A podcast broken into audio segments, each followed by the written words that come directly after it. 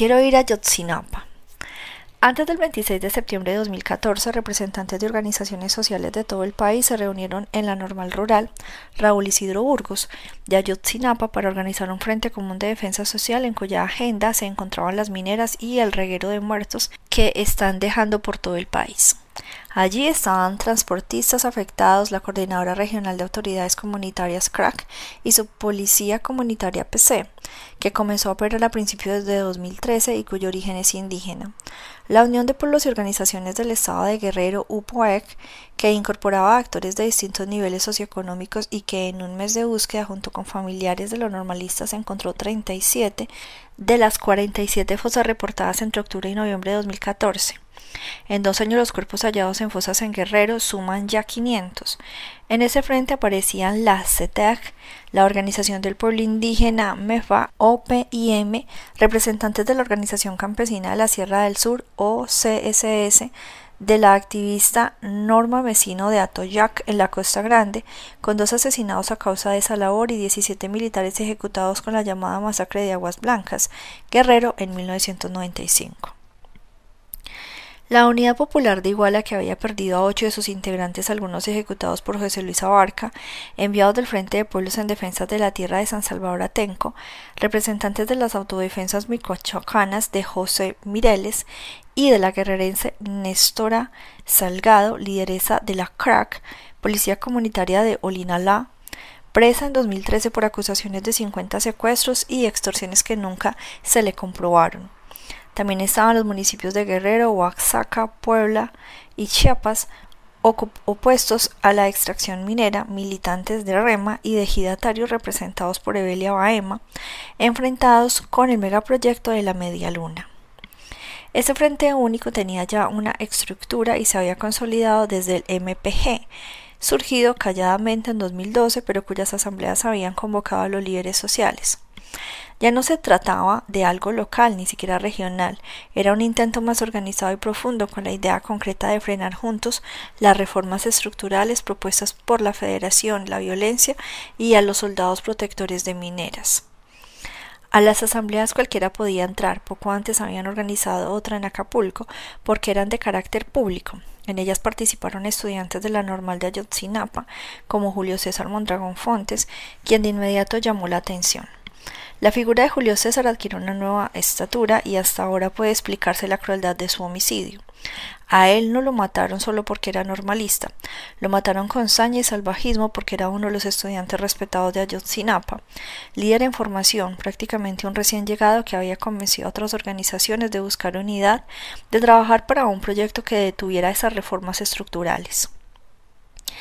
Además, era uno de los convencidos de la lucha de la comandanta Néstora Salgado, a quien admiraba y ayudaba repartiendo información desde su escuela en Tixla.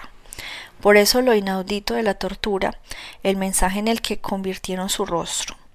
Evelia Baena había conocido a Julio César en las reuniones públicas de la MPG.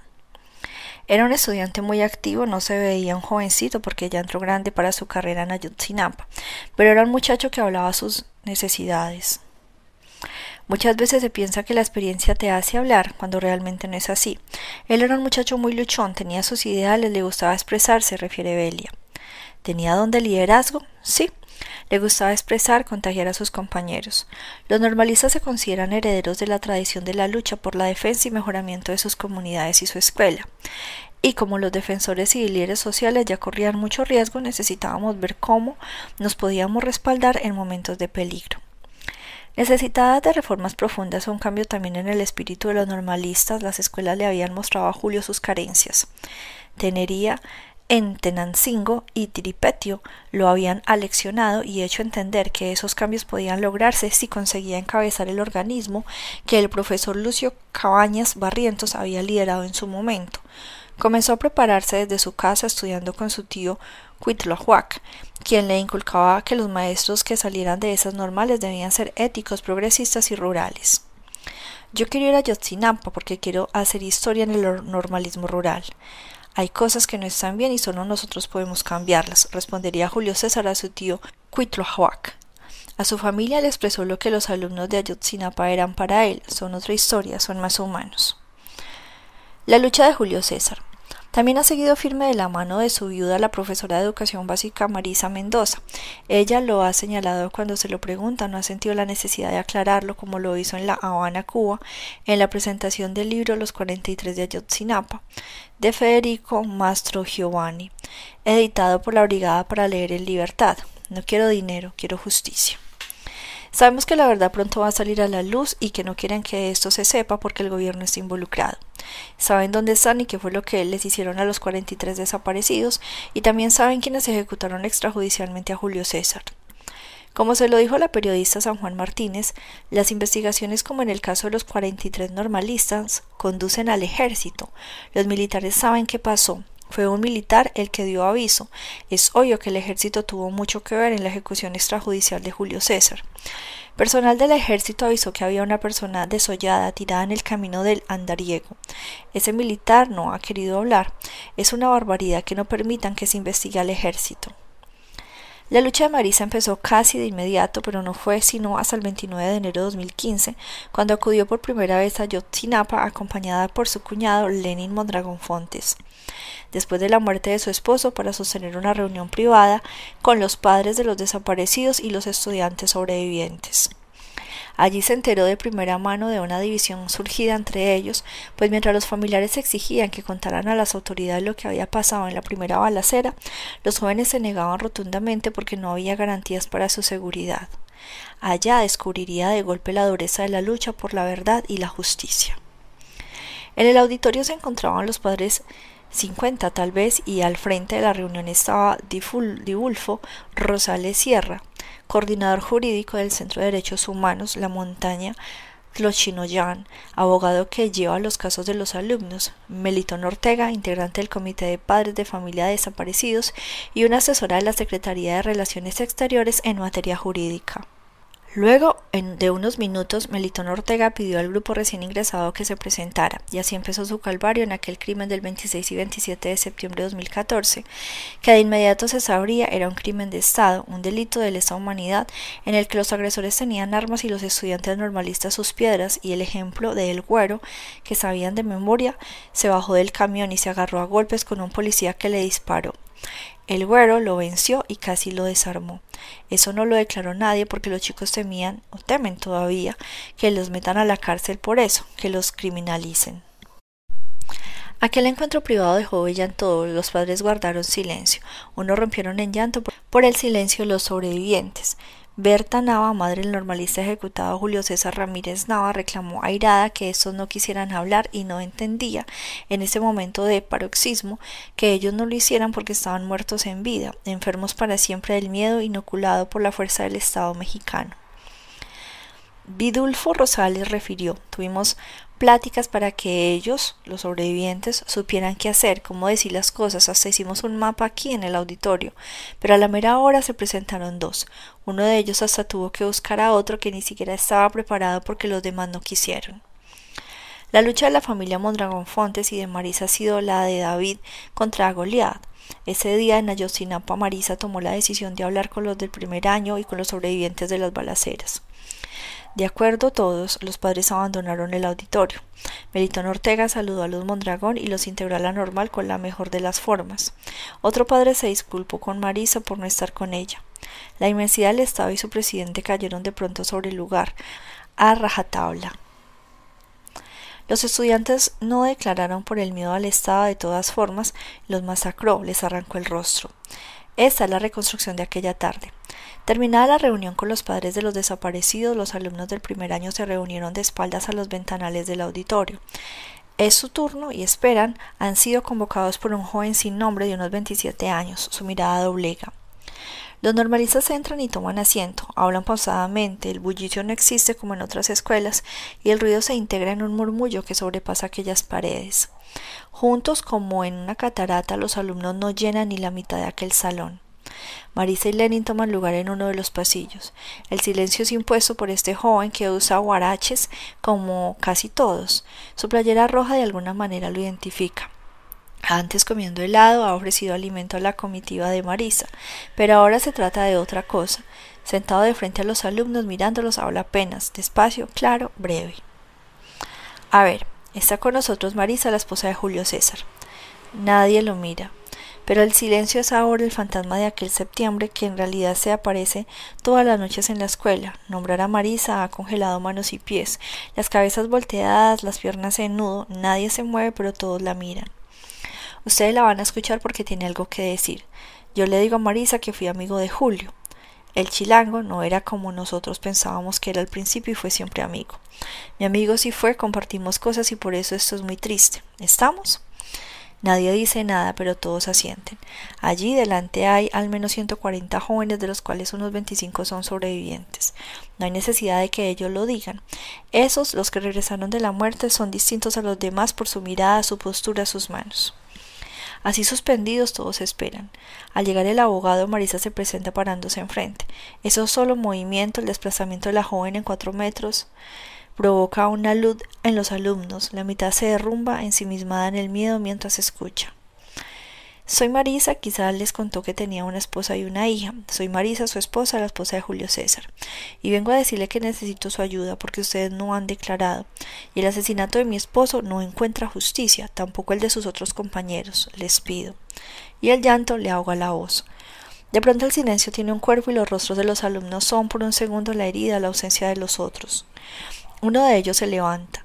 Su chamarra verde deportiva se abre en el movimiento involuntario de los brazos. Confiesa que él fue el último en ver con vida a Julio César. Yo estaba con él en el camión. Te mandaba mensajes por teléfono. Dijo que ya era suficiente haberse separado de ti como para separarte además de su hija. Cuando dejó de escribir me dijo que después de la balacera se iba a salir de la normal. Luego nos bajamos y él se echó a correr, pero para el otro lado, donde estaban los malos.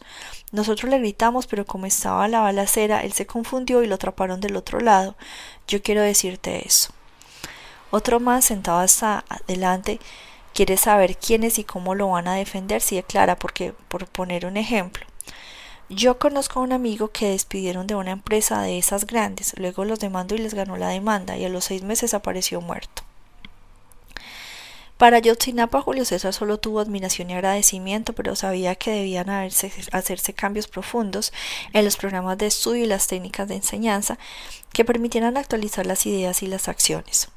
Las reuniones de la MPG en las que participó la normal llamaban la atención del gobierno y las mineras, a las que preocupa cualquier movimiento social, por pequeño que éste sea. Venidas de otros estados para las asambleas se habían integrado organizaciones de Oaxaca, Querétaro, al norte del país y también observadores extranjeros. Pero en esas juntas, sobre todo líderes transportistas, criticaban abiertamente a los estudiantes y allí mismo se declaraban amigos del gobernador perredista Ángel Aguirre Rivero, quien debían favores. Si él nos pide ayuda contra los estudiantes, se las damos, juntamos el gremio y lo ponemos contra ellos, dijeron secamente. No eran infiltrados, pero ni falta les hacía. Evelia Baena recuerda que la reunión de Acapulco fue vigilada por la policía en 2014 cuando el MPG empezaba a tomar fuerza con los estudiantes de Ayotzinapa, autodefensas de las crack, la policía comunitaria y activistas contra la parota, entre otros. Las reuniones, aunque pocas, fructificaron y generaron un acuerdo rápidamente que consistía en apoyar todas las luchas sociales como si fueran una sola y en el camino frenar las reformas. ¿Cuál era la estrategia? ¿Cómo se enfrenta algo que no puede ser cambiado porque esas estructuras no permiten el acceso a las leyes ni a las instancias? Se pregunta Evelia Baena mientras sonríe, levanta su vaso y bebe el agua enarcando las cejas. Pide un sándwich que tardará en llegar un cuarto de hora que le deja espacio para hacerse más preguntas que en realidad son lo contrario. Pero, ¿qué haces cuando la delincuencia ya no te da resultado para controlar a los grupos asociados? Les mandas un mensaje a todos esos líderes. Mira lo que puede pasar si no te calmas. Parece ilógico que te desuellen a alguien como Julio César. ¿Por qué lo hicieron? Tiene que haber un sentido, no es gente tonta la que lo hizo. Haber controlado todo iguala para que los estudiantes no pudieran salir no se organiza de pronto. ¿Cómo es que se coordinaron todos al mismo tiempo? Protección civil, bomberos, bomberos militares, policías estatales, protección civil, bomberos militares, policías estatales y municipales de Cocula e Iguala, la delincuencia organizada. Si era otra banda la que venía y si no se conocen entre sí se habrían matado entre ellos, o porque no mataron a un bombero, ¿cómo es que identificaron con precisión quiénes eran los estudiantes? Reflexiona y se pregunta Belia. El mensaje al que ella se refiere surtió efecto, al menos temporalmente, porque las reuniones del Frente Único de Lucha luego del 26 de septiembre fueron suspendidas. Es un problema de fondo, no se trata de ayudar a los padres, sino de generar la lucha, dijo el normalista Omar García en una entrevista que el periodista estadounidense John Gibler compartió el 22 de septiembre de 2015 en la Universidad de la Ciudad de México. Afirmó que entre algunos objetivos que ya perseguían antes del 26 de septiembre estaba los de reactivar los movimientos sociales y reconoció que Ayotzinapa ayuda a los que hay que ayudar en Guerrero. García sostiene que ellos son puntos de apoyo desde una política de resistencia contra el despojo y que se pugna por formas horizontales para construir el poder, romper la sociedad actual a fin de que, entre otras cosas, las escuelas se autogobiernen, porque hoy las normales no son libres, las universidades no generan luchadores sociales que sirvan al país. Pero al final, porque el mensaje inscrito en el rostro de Julio César pesa, acepta que estamos en una encrucijada donde no sabemos qué hacer. Evelia agrega, en esas juntas no solo se trataba de la resistencia contra las mineras o las cosas de los estudiantes y los maestros, sino que se tocaban todos los temas. Llegaba la política comunitaria, se tocaba todo lo que provocaba conflicto en el Estado. Se hablaba de las reformas estructurales y la mayor parte de esa fuerza que se generaba en el Estado era gracias a los muchachos de Ayotzinapa, porque enseñaban a los demás. Uno se arriesga por lo que uno quiere, decían. La mayoría de los defensores cuando se daban los muertos en gran escala en 2009 empiezan a tener miedo porque quien te aplaca es la delincuencia. Y es que el gobierno y las mineras las usan para controlar las luchas sociales. A las mineras no les conviene que haya ningún levantamiento ni organizaciones que ganen sus reclamos porque entonces otros se unirán para pedir apoyo y luchar. Los campesinos sabían que en los cerros de Cocula se producía marihuana. Entonces, lo que se nos hace raro es que las mineras afectan a la delincuencia del narco porque ocupan terrenos de siembra para excavar, pero esta nunca tiene problemas con las mineras. La respuesta es que se estableció un acuerdo con los productores de droga. Hay coincidencias entre los cerros que explotan las mineras y los plantíos de amapola y marihuana que se dan en lugares frescos. Están las, en las mismas tierras donde hay minerales, advierte Belia. ¿Quién conoce desde la entraña una historia que ha destripado al país a Guerrero en primer lugar? Aún exiliada, Evelia es un emblema con estatura de leyenda, alejada de la lucha porque su cabeza tiene precio. Reclama que nadie haya explicado la participación de esta industria extractora en las matanzas y sabe que por cada tonelada de tierra triturada y tratada químicamente se obtiene un gramo de oro y que por eso se necesitan enormes extensiones para refinar. La mayoría de las comunidades se estaban levantando en contra de las mineras y desde Mexcala hasta Arcelia ya había movilización de campesinos. Desde 2006 a las familias las sacaban de los lugares con el pretexto de que estaban en riesgo, cuando en realidad había oro y las empresas iban a explorar. Las mineras modifican los pueblos, los exterminan. Para este año la delincuencia no era sanguinaria, pero ahora para los ejidatarios desplazados exponer estos hechos resulta letal y en los medios se encubre lo que pasa realmente. El 25 y 26 de abril de 2013, estudiantes de Ayotzinapa marchaban hombro con hombro por las calles de Chilpancingo con integrantes de la MPG, a quienes habían acompañado en otras manifestaciones. Por esos días los normalistas habían bloqueado la autopista del Sol protestando por la liberación de dos agentes ministeriales acusados del asesinato de dos estudiantes de Ayotzinapa, Gabriel Echeverría de Jesús y Alexis Herrera Pino, el 12 de diciembre de 2011. En esta jornada de abril, participaron unas 1.600 personas arropadas por la MPG, cuya influencia abarcaría comunidades de la montaña bien definidas para 2014. Para ellos y otros grupos en resistencia, la toma de casetas, ayuntamientos y edificios públicos representó la única forma de que los escucharan, porque desde las vías legales nunca se les hizo caso. Por eso el profesor rural es una figura muy importante para la comunidad, dice desde la Sierra de Pilcaya. Guerrero, en los límites del Estado de México, el maestro rural y antiguo alumno de Ayotzinapa y luchador social Margarito Sánchez Mérida, porque son líderes y gestionan servicios sin ser políticos. La gente les toma confianza por eso y porque algunos vienen de familias con una larga tradición normalista. Nosotros nacemos en la lucha desde chicos, vemos y sufrimos la injusticia de los gobiernos, las matanzas y el abandono. Aprendemos de nuestra familia y los amigos, allí es donde nos formamos en eso de la lucha. Pero ¿cómo puede el resto de la sociedad entender esas razones cuando en televisión abierta se califican de vandalismo, terrorismo y robo las retenciones que hacen los normalistas?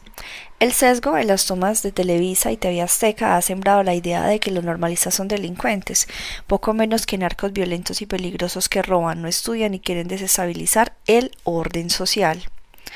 Para muchos, incluidos Gibler, autor del libro Una historia oral de la infamia, los ataques contra los normalistas de Ayotzinapa, y Trino Maldonado, autor de Ayotzinapa, El rostro de, de, los desaparecidos.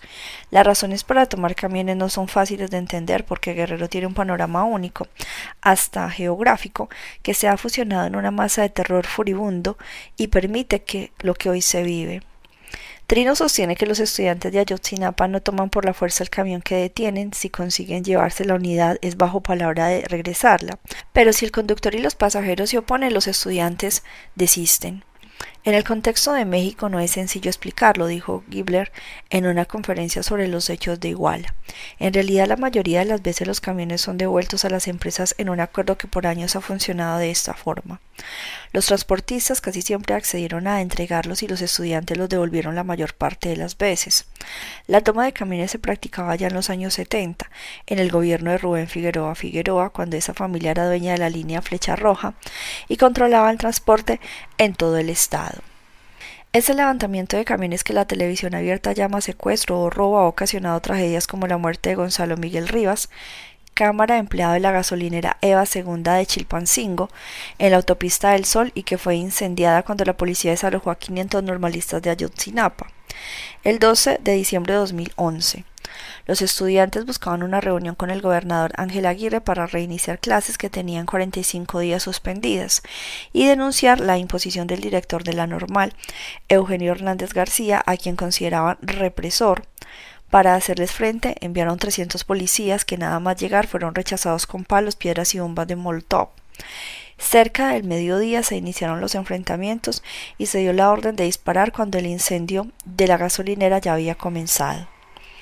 Primero murió el normalista Gabriel Echeverría de Jesús entre balas que se arreciaron a diestra y siniestra, lesionando a algunos conductores atrapados en la refriega. Después cayó el otro normalista, Jorge Alexis Herrera Pino. Sus compañeros huyeron a los cerros hacia las comunidades cercanas. El general Ramón Miguel arrió la mano dura de Aguirre diría luego El gobernador me ordenó limpiar y la carretera está limpia. Negó mientras caminaba por la carretera con la camisa empapada en sangre y la cara salpicada porque una piedra que arrojaron le pegó, que sus policías estuvieran armados y dijo no saber que hubieran muertos en ese operativo, cuyo objetivo fue establecer la paz con 800 pseudo estudiantes que están tapando el paso.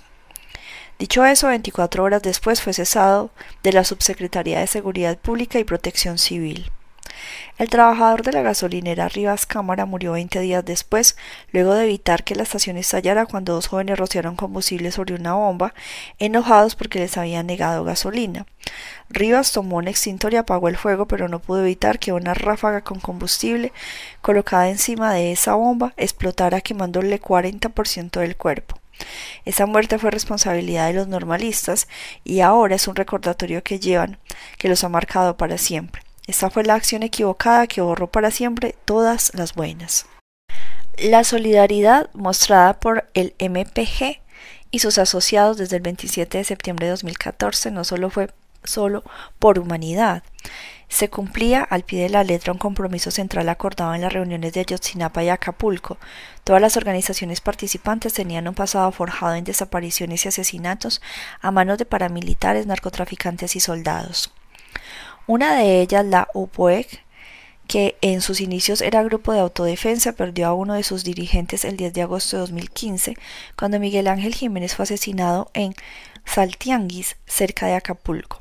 Él había asumido por su cuenta la búsqueda de los normalistas en octubre de 2014 hasta su muerte. La UPOEC fue creada en 2013 y uno de sus principales líderes es Bruno Plácido Valerio, también comandante de la CRAC. Ese año la UPUEC se había extendido por 20 municipios y había desarrollado un poder político que le permitía convocar con éxito a Yosinapa luego del 27 de septiembre, que fue custodiada por esos dos policías comunitarios que asumieron la seguridad del edificio y sus alumnos, quienes habían buscado relacionarse con luchas sociales en esa entidad, como la que representaba el sacerdote católico Mario Campo Hernández, con influencia en Tlapa y Salpatlahuac, y uno de los fundadores de la CRAC, que en su momento de mayor influencia pudo agrupar 56 comunidades. Fruto de años para idear una manera de defenderse de la delincuencia organizada, pero también resultado del trabajo de grupos guerrilleros como el Ejército Revolucionario del Pueblo Insurgente, ERPI, escindió del Ejército Popular Revolucionario EPR y que sostuvieron en los años 90 una propuesta concreta de armar a la sociedad civil para que ella misma se defendiera. La labor del ERPI en las comunidades rurales de Guerrero en la montaña se hizo pasar como una campaña de alfabetización, pero trataba de dar a conocer manuales de organización comunal, generar vigilancia propia y capacidad para enfrentarse a los violentos paramilitares y narcotraficantes. La idea de ERPI fructificó, pero no sin afrontar su propia masacre en la comunidad de El Charco el 7 de julio de 1998. Los policías comunitarios y otras organizaciones sociales respuesta natural de quienes son aplastados y no reciben ayuda fructificaron. Los indígenas guerrerenses han aprendido que el ejército y los policías federales y estatales no están en sus comunidades para erradicar de raíz el narcotráfico y la delincuencia, sino para evitar desalentar y combatir el enorme potencial que tienen como sujetos autónomos, escribió Gilberto López, columnista de la jornada, el 28 de marzo de 2014.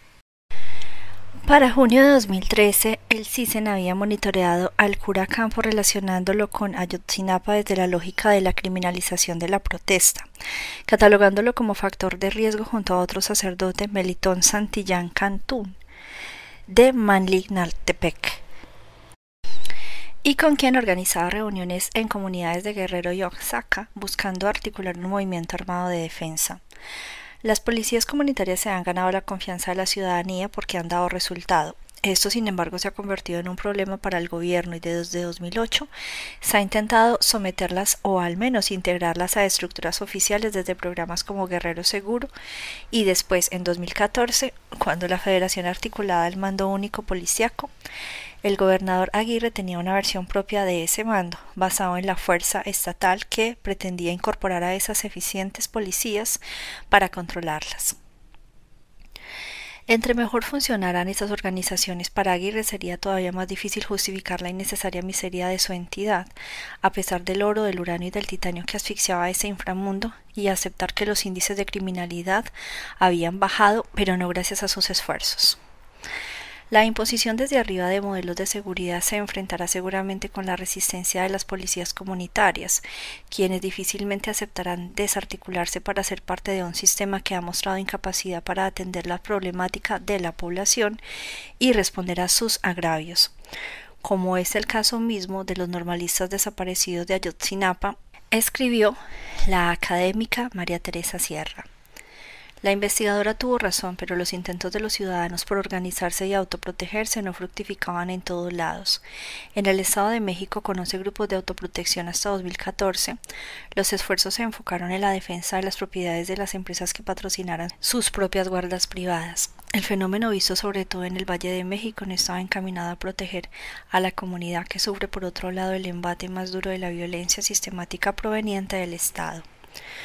Uno de los pocos colectivos mexiquenses basados en los principios de Guerrero no duró ni 24 horas porque su organizador, Luis Enrique Granadillo, fue levantado junto con cinco personas el 15 de febrero de 2013, después de anunciar que formaría policías comunitarios en Tlatlaya y Amatepec. Al otro día una llamada de Granadillo avisaba que estaba bien, pero que por el momento no volvería a Matepec. Ese momento se extendió hasta hoy. La intentona fue aplastada, nunca más se organizó una policía comunitaria, aunque Tlatlaya, el 30 de junio de 2014, adelantaría el infierno de Guerrero con el fusilamiento de 22 jóvenes. Aunque el ejército hizo pasar por la masacre como un enfrentamiento en las semanas siguientes se hicieron meses, se descubrió que mandos de ese ejército habían ocultado información y que los jóvenes habían sido fusilados. Si hubo mentiras o no quedaría muy claro en noviembre de 2015 cuando el procurador mexiquense Alejandro Jaime Gómez Sánchez declaró en el Senado de la República que el ejército alteró la evidencia de Tlatlaya. Durante una comparecencia como candidato a ministro de la Suprema Corte de Justicia de la Nación, SCJN, Gómez Sánchez deslindó a su Procuraduría de los hechos de Tlatlaya y recordó, de conformidad con la recomendación de la Comisión Nacional de los Derechos Humanos CNDH, presumiblemente elementos del ejército habrían alterado la escena de los hechos. Apenas conocido el caso en 2014, Gómez Sánchez se encargó de defender la primera versión oficial de los hechos. De las diligencias practicadas por el Ministerio Público del Fuero Común no se desprende indicio alguno que haga presuponer o que nos haga pensar en la posible ejecución o el posible fusilamiento de las víctimas. Fue una mentira. La misma CNDH concluyó en octubre de 2014 que al menos 15 de los 22 civiles fueron fusilados por los militares. La Procuraduría mexiquense no investigó o se lo guardó que la mayoría de los fusilados intentaba comprar armamento al ejército para sumarse a las policías comunitarias que se formaban en esa zona mexiquense y a los movimientos de lucha contra las transnacionales mineras que se han instalado entre los municipios de Tlatlaya, Estado de México y su vecino Arcelia Guerrero. En otras palabras, la mayoría de esos jóvenes intentaban sumarse a movimientos insurgentes cansados de la violencia promovida por grupos paramilitares y narcotraficantes y las mismas Fuerzas Armadas que terminaron matándolos. La impunidad prevaleció, pero para muchos no fue una sorpresa. En junio de 2016, el organismo internacional no gubernamental Open Society Justice Initiative advirtió en un informe de 220 páginas atrocidades innegables enfrentando crímenes de lesa humanidad en México. Ayotzinapa, Tlatlaya y San Fernando son quizá los lugares más conocidos por las atrocidades cometidas allí, pero hay muchos otros como Ojinaga, Allende y Apatzingán, que son heridas abiertas de la barbarie. Nueve años después de que el gobierno mexicano desplegó por primera vez las Fuerzas Armadas Federales para combatir el crimen organizado, los civiles son víctimas de asesinatos, desapariciones y torturas. Sobre los responsables es claro los carteles y las fuerzas federales y estatales. La desaparición de Luis Enrique Granadillo y el fusilamiento de los jóvenes en Tlatlaya fueron todo para ese territorio mexiquense pobre cuyo drama brota a la superficie y cada caso representa la tragedia en el país del no pasa nada. Lo que es real es que el modelo que se desarrolló para dar forma a las policías comunitarias que se anhelaba para Tlatlaya tiene su origen en el sistema regional de seguridad, justicia y reeducación de la policía comunitaria, en marcha desde el 15 de octubre de 1995 y que hasta 2013 reunía comunidades de más de 15 municipios guerrerenses. El informe anual 2013 de la CNDH señala que existe alguna forma de policía comunitaria en 43 de los 81 municipios de Guerrero, cuyo mando se centraliza en una asamblea. Más de la mitad de ese estado tiene organizaciones que se defienden de la violencia generada desde la triada gobierno mineras, grupos paramilitares, además de la delincuencia organizada. Las policías comunitarias, ha dicho la investigadora María Teresa Sierra del Centro de Investigación y Estudios Superiores en Antropología Social, CIESAS, de la Ciudad de México, lograron abatir en 90% la delincuencia y por eso se ganaron la confianza de los pueblos. Señala además que esta forma de organización provoca tensión en el Estado, que ha combatido a las policías comunitarias desde su nacimiento, aunque, no obstante, terminado por reconocerlas ante la legitimidad y el éxito del sistema comunitario. Tal es lo que revela la Ley 701 en junio de 2011 de la legislación estatal en Guerrero que se refiere explícitamente a la CRAC y a la policía comunitaria como su coadyuvante en el marco del reconocimiento de los derechos de los pueblos indígenas. Pese a ello, en los últimos tres años el sistema comunitario se ha convertido en un obstáculo a las lógicas del capital y del negocio ilegal, por lo cual el gobierno ha buscado desarticularlo. Esto ha sucedido recientemente con las concesiones mineras a empresas transnacionales en amplias franjas del territorio comunitario desde fines de 2011. La explotación del oro se practica en comunidades rurales donde vive la mayoría de los indígenas. La racia, exterminio que parece consensuado entre el gobierno y sicariato, no es una expresión de la casualidad, pues obedece a directrices contundentes. Los que antes eran solamente grupos narcotraficantes encontraron el negocio de sus vidas exterminando pueblos.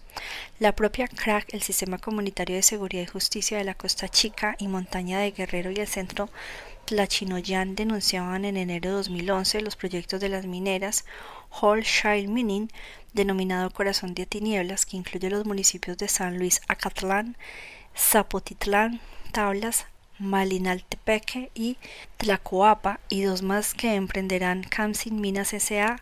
de CB denominados Proyecto Minas San Javier y La Diana en el territorio de Iliatenco, Malinaltepec para la montaña y la Costa Chica dice un exhorto de la Cámara de Diputados guerrerenses el 9 de marzo de 2011 al gobierno estatal para que visitara los pueblos donde había riesgos de conflicto y estableciera mesas de diálogo. La CRAC apoyó a comunidades con conflictos contra mineras y que ya sabían que los corporativos harían proyectos todavía más incisivos en sus territorios.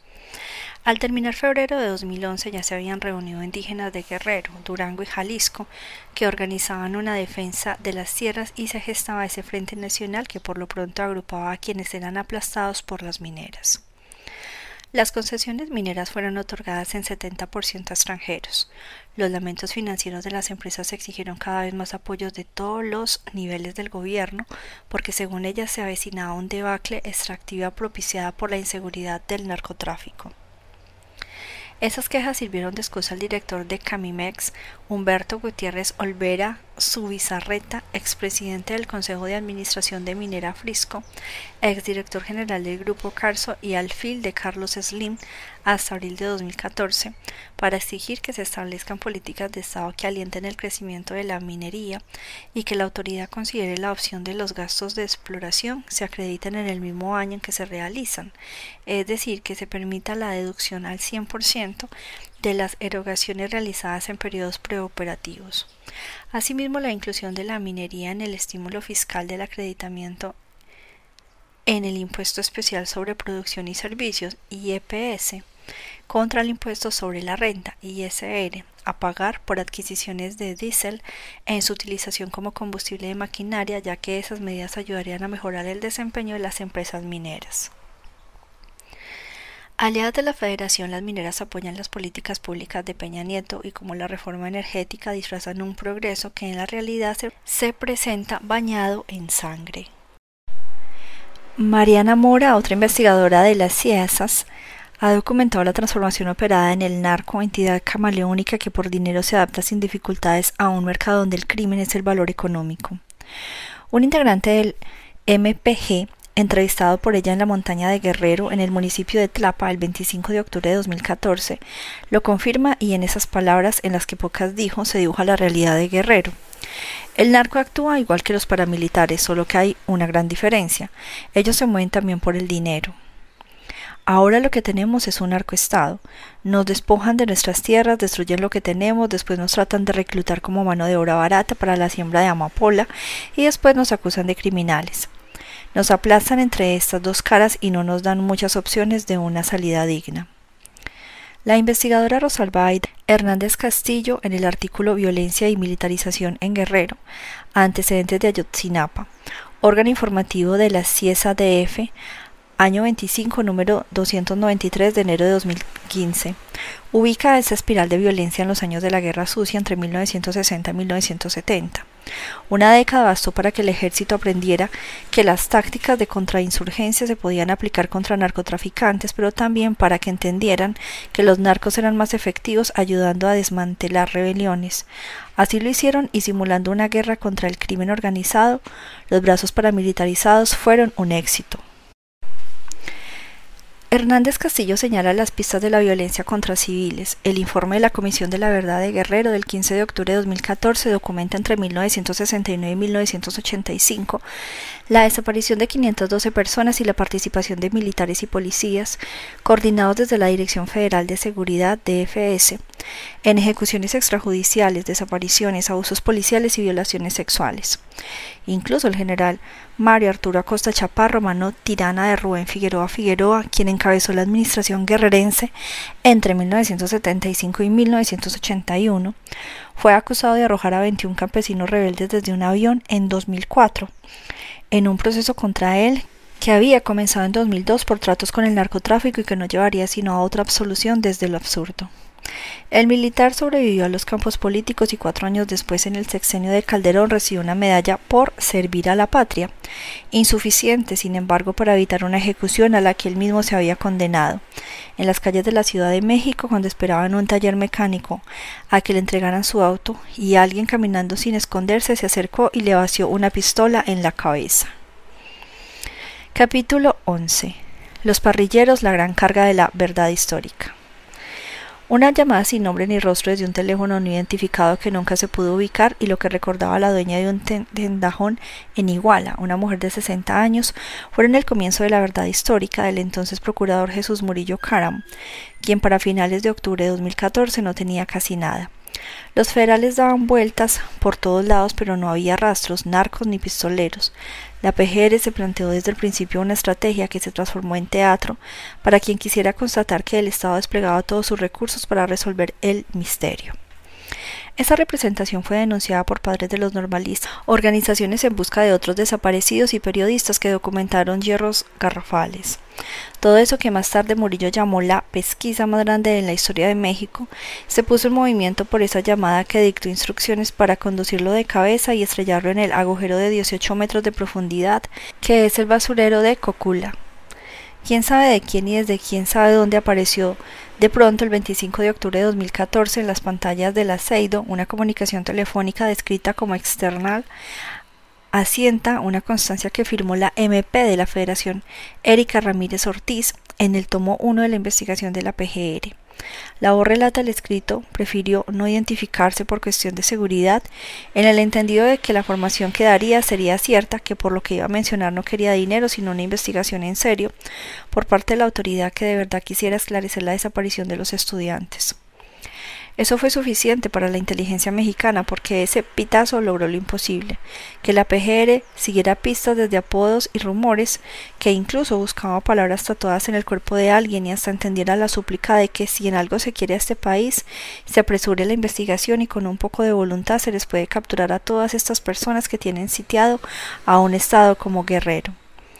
Los responsables, según el delator, eran sicarios de los Guerreros Unidos escondidos en los pueblos de Apetlanca y Cocula, y ubicaba a otros en el estado de Morelos.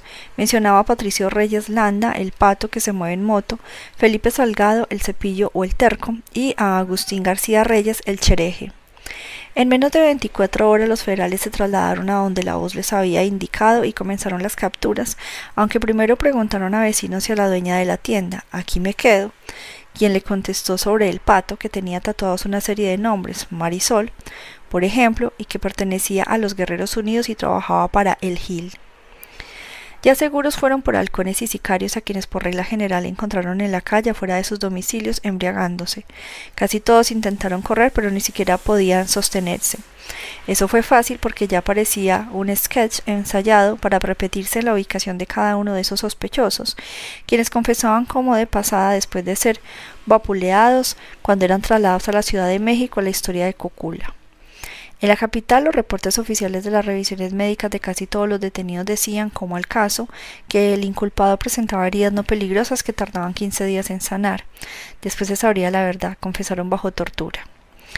Ellos, los detenidos a raíz de esa misteriosa delación, resultaron los principales autores materiales en la versión de Murillo. En ese grupo estaban los experimentados, sicarios y halcones, el chereje, el pato y Yona quienes reconstruirían para la PGR lo que sucedió el 26 y 27 de septiembre y los días posteriores. Hubo también actores secundarios que se encargaron de encajar cada una de las piezas en la trama de la oficialidad. El documental Mirar Morir del periodista mexicano Temoris Greco apunta que los principales sospechosos de la PGR eran en realidad albañiles torturados obligados a decir lo que alguien les hizo aprender de memoria.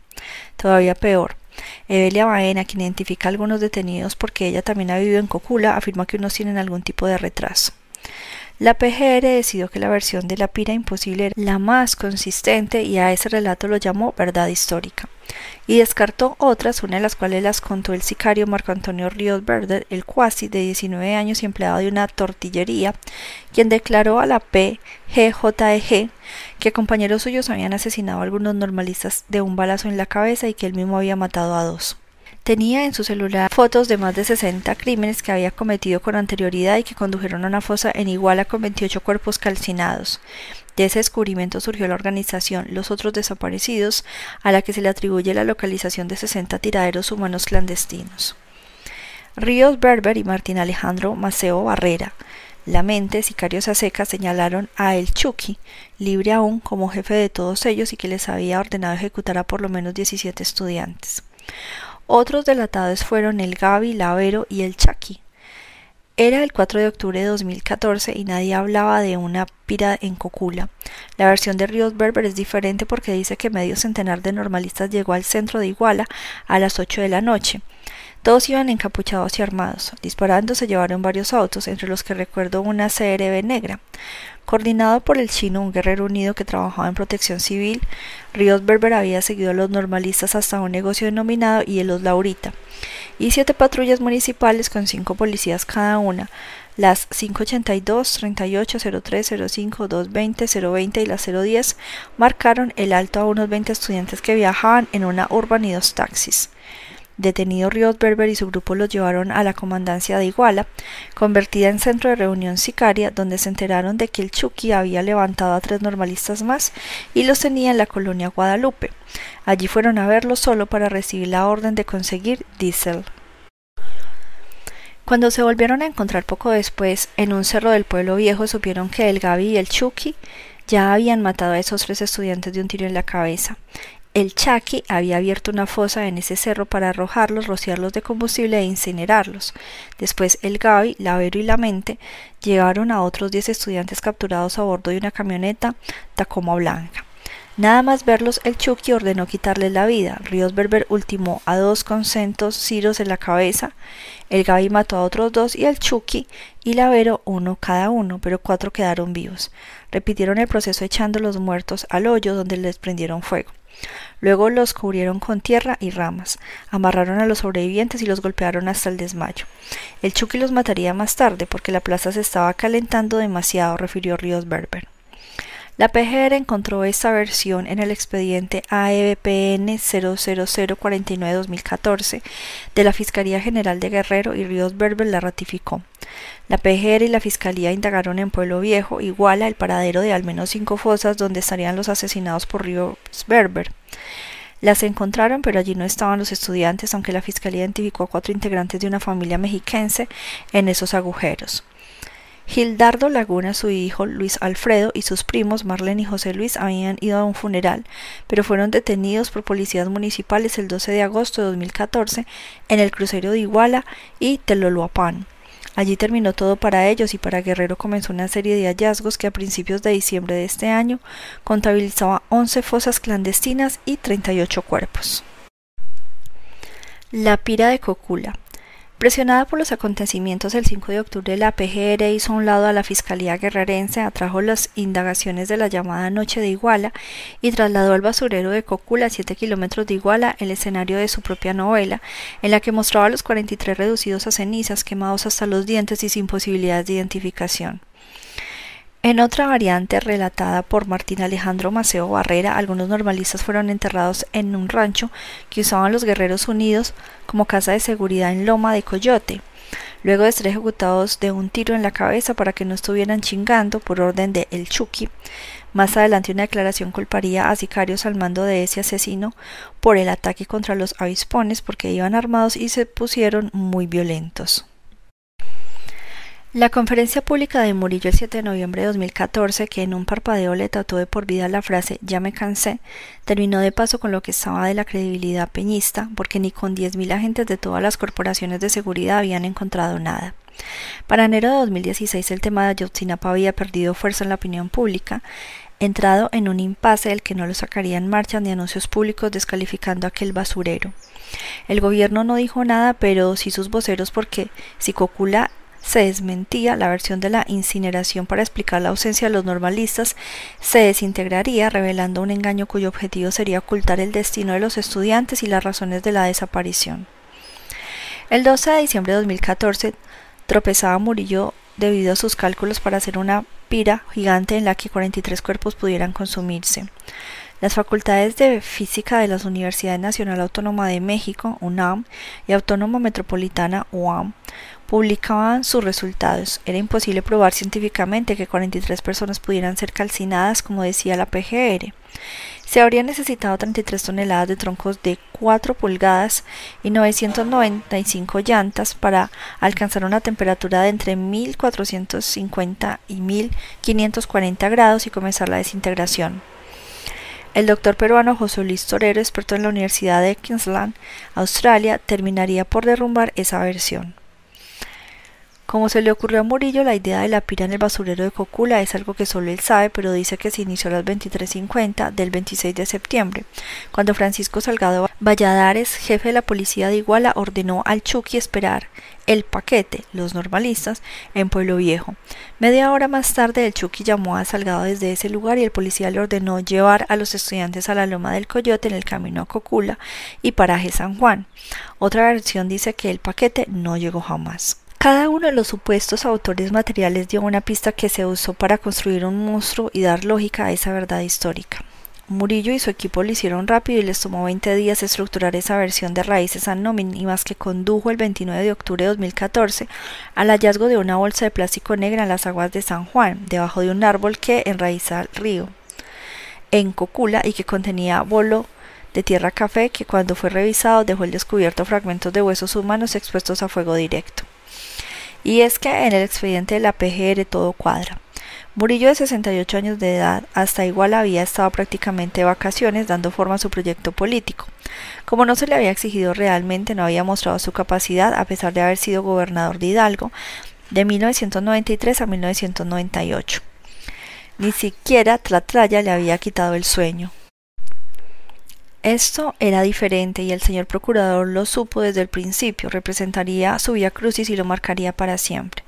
Su abatido rostro lo identificará en casi cualquier parte del mundo, etiqueta ojerosa cuadrada por enormes manchas y un pesaroso andar que de pronto lo hacía parecer a ras de suelo.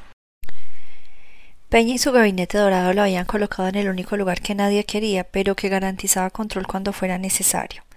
Resolver Ayotzinapa Tlatlaya, el Estado ya lo había hecho minutos después de terminado todo y por lo menos la presidencia, la PGR y el ejército tenían las historias completas. Melitón Ortega, uno de los voceros del grupo de padres de los 43 desaparecidos, considera que el ejército tiene el 70% de la información acerca de lo sucedido. Pero la PGR tenía otra historia que cerró con la conferencia de prensa del 27 de enero de 2015, cuando Murillo decretó esa la verdad histórica de los hechos. La PGR puso a disposición del público su propia investigación, liberada en octubre de 2015, aunque censurada en la mayor parte de sus casi 54.000 hojas. Lo mismo pasó con la segunda parte, publicada en abril de 2016, casi toda tachonada, igual que la tercera de mayo.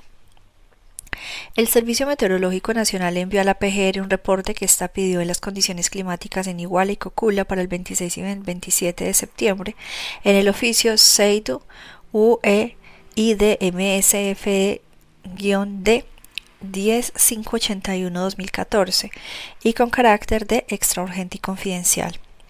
El 18 de noviembre de 2014, transcurridos 11 días después de la conferencia pobrosa en la que habían reconstruido la incineración, agradeciendo se sirva abundar respecto a los niveles y horarios de precipitación registrados en esas fechas. Para ese entonces Murillo estaba decidido a creer que nadie sabría si en igual había llovido si no les creyó a los peritos de Iguala, a fuerza debió hacerlo cuando la Coordinación General del Servicio Meteorológico Nacional le envió una respuesta desde el oficio BOO 8R001 con sellos y firmada por el MNC Juan Manuel Caballero González. Se informó al procurador que ese día había llovido en tres ocasiones en Iguala, según la estación meteorológica de esa ciudad. La primera precipitación del 26 de septiembre comenzó a las 3.20 y terminó a las 5. La segunda fue monitoreada a las 22.40 y finalizó 20 minutos después. La última tuvo lugar a las 0030 del 27 de septiembre y concluyó a las 3. En Cocula llovió dos veces, la primera el 26 de septiembre entre las 3.20 y 4.40 y la segunda, la más importante, comenzó a las 00 días del 27 de septiembre y concluyó a las 4.10 en plena quemazón de cadáveres. En realidad la PGR ya tenía un reporte preliminar de la Conagua desde el 6 de noviembre de 2014 como consta en el oficio 808-714 en el que aclara que en los periodos de acumulación de lluvia tomados al ser un informe de carácter preliminar se obtuvo la acumulación total de lluvia de las 20-25 horas del día 26 a las 0530 horas del día 27 con base en la actividad nubosa de imágenes de satélite. La PGR de Murillo ya tenía los datos, pero simplemente los omitió. En una entrevista el 4 de diciembre de 2014 con la reportera Marcela Turati de la revista Proceso, Murillo siguió negando aquello, ahogado en su propio aguacero. ¿Las lluvias? Mire usted todo el espacio, dijo el funcionario mostrando la vista panorámica hacia los cerros. Las lluvias que reportan el meteorológico son lluvias en la región y dice el reporte son chubascos aislados. Puede haber llovido ahí, en ese cerro no. Nadie me puede decir si llovió o no llovió. Hay nadie y he preguntado a todos. La gente del lugar dice que sí llovió. La gente del lugar, perdóneme, es un lugar como ese, dijo señalando un cerro despoblado, y es posible que sea por ahí, no hay nada, ni una sola casa a diez kilómetros a la redonda, no hay nadie. ¿Ustedes vieron el video? No hay nadie, ni una sola casa alrededor, ni una, ni una persona. Vacas sí, yo las vi, por cierto, flacas, sueltas. ¿Habló con los cuidadores de las vacas? No había, sí hay. Tráigamelos para que los declare, los voy a llamar para que declaren. Sobre las investigaciones del caso del joven que fue desollado, fue suficiente, ya contesté. Mientras Murillo buscaba vaqueros para declarar, las cosas se pondrían más calientes, dirían los guerreros unidos, aunque la PGR las calentaría todavía más a su manera, porque según el expediente APPGR CEIDO UEIDMS 80 871-2014 en el tomo 1 AP 2015 de la versión electrónica del aceido de la Unidad Especializada de Investigación de Delitos en materia de secuestro y en el tomo 83 del documento físico, la llamada anónima que desencadenó todo también apuntaba a los policías de Cocula. Rehén de César Nava González, subdirector de la policía y aliado de los Guerreros Unidos, de a 36 años al subdirector lo siguieron desde el 26 de octubre y los agentes que lo investigaron dijeron que era enlace entre narcos y policías a quienes les pagaba tres mil pesos por información y halconear a federales, marinos y militares y que ese pago era parte de una nómina que el contador del cartel, Raúl Núñez Salgado, un carricero que nada más ganaba 90 mil pesos mensuales por organizar bailes y jaripeos y a quien decía el mismo los Guerreros Unidos le pagaban de vez en cuando porque era mandadero, entregaba al director de la policía de Iguala, Francisco Salgado Valladares, para que los dejara operar. El 27 de octubre a las 16.20 fueron capturados Jonathan Osorio Cortés, el Jona, de 19 años, Patricio Reyes Landa, el Pato 24 y Darío Morales Sánchez, el comisario de 31, comisario municipal de Apetlanca, quien se embriagaba en este pueblo. Intentaron correr cuando supieron que los llevarían al Distrito Federal, pero su condición era tan mala que tropezaron. Para ser sicarios cometieron errores elementales y hablaron demasiado pronto porque en menos de una hora durante el traslado a la capital, el Jona y el Pato confesaron que habían participado en la ejecución de los estudiantes, los habían quemado y habían tirado las cenizas al río San Juan. En Huatepec, Cuernavaca, la Marina detuvo a Salvador Reza Jacobo, el Chavaluca, o el Lucas y a Benito Vázquez Martínez, a quien por supuesto encontraron ebrios en la calle y también quisieron huir. Reza, de 19 años y casi llorando, confesó a voz en cuello ser halcón de los Guerreros Unidos y cobrar cinco mil pesos mensuales por ese espionaje que a su jefe le decían el terco o el cepillo y que era sicario en Cocula. Muerto de miedo, detalló que el 26 de septiembre lo comisionaron para vigilar y reportar. Dijo que había visto pasar tres camionetas y que dio instrucciones para llegar al basurero a una Nissan de redilas de madera otra de redilas metálicas y un jeep gris repleta de personas. Entre ellas iban algunos sicarios de los Guerreros Unidos como Agustín García Reyes, el chereje de 25 años, a quien después atraparon cuando acababa de salir de su casa, y Patricio Reyes Landa, el pato jefe de halcones. García Reyes le dijo que se habían llevado a los normalistas al basurero y que después de matarlo los habían quemado. Reza escapó y llegó a Cuernavaca el 28 de octubre de 2014. Los federales justificaron la dificultad de encontrar a los 43 sosteniendo que la delincuencia organizada en Guerrero es de carácter transnacional, que ha sido identificada en diversos foros como todo un sistema económico clandestino, con ingresos que sobrepasan el Producto Nacional Bruto de algunas naciones, decía la agente del MP de la Federación, Blanca Alicia Bernal Castilla, adscrita al aceido. Descubierto el hilo, la PGR pudo afirmar en sesudas conclusiones que los integrantes de la sociedad criminal Guerreros Unidos de manera equívoca creyeron que en los autobuses donde viajaban los estudiantes normalistas de Ayotzinapa viajaba gente infiltrada perteneciente al cartel de los rojos y que eso generó la movilización de todo el aparato delincuencial. César Nava, subdirector de la policía de Cocula, declaró que tres patrullas de Iguala salieron de la comandancia de aquella ciudad entre las 10 y las 11 de la noche del 26 de septiembre con detenidos a bordo y que enfilaron a Lomas de Coyote. Asegura que antes preguntó a Valladares si los llevarían el 27 batallón o al Cerezo y como respuesta Valladares le indicó que se subiera a una patrulla. En diez minutos llegaron a un retén donde habían otros cinco, bajaron y entregaron lo que ellos siempre denominaron el paquete, y vieron una camioneta blanca, doble rodada de tres y media toneladas. Como si él no lo supiera, el otro día las noticias le dieron idea de la dimensión del ametrallamiento y sintiéndose culpable decidió cambiar los números de sus patrullas para despistar.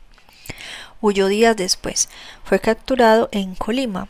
Nada siempre negó conocer a los Guerreros Unidos. Él, como subdirector policíaco, cobraba 3.800 pesos quincenales.